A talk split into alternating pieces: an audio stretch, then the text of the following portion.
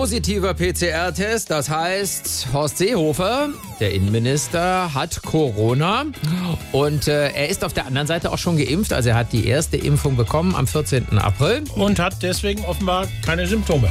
Das deckt sich mit dem, was uns immer so gesagt wird, dass äh, man dann zumindest keinen schweren Krankheitsverlauf mehr hat, aber eben, dass erst die zweite Impfung dann äh, sicherer schützt.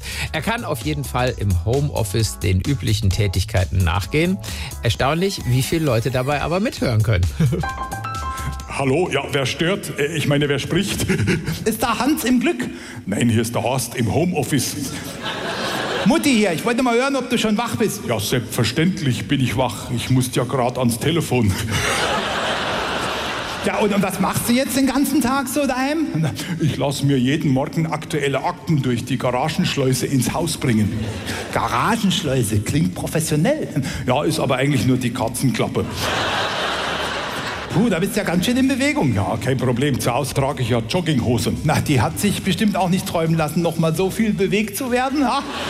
Wie meinst Ach nix. Du Horst, ich muss Schluss machen. Wollen wir morgen früh um 10 noch mal telefonieren? Oh, morgen früh ist schlecht, da arbeite ich die weiteren Fahrpläne aus, muss hier und da ein paar Weichen stellen, will sehen, dass ich in ein paar Dingen zum Zug komme. Und wenn, dann wird's eher 15 Minuten später. Was los? Bist du ständig in Online-Kontakt mit Brüssel? Schmarrn, ich bin den ganzen Tag im Keller bei meiner Eisenbahn.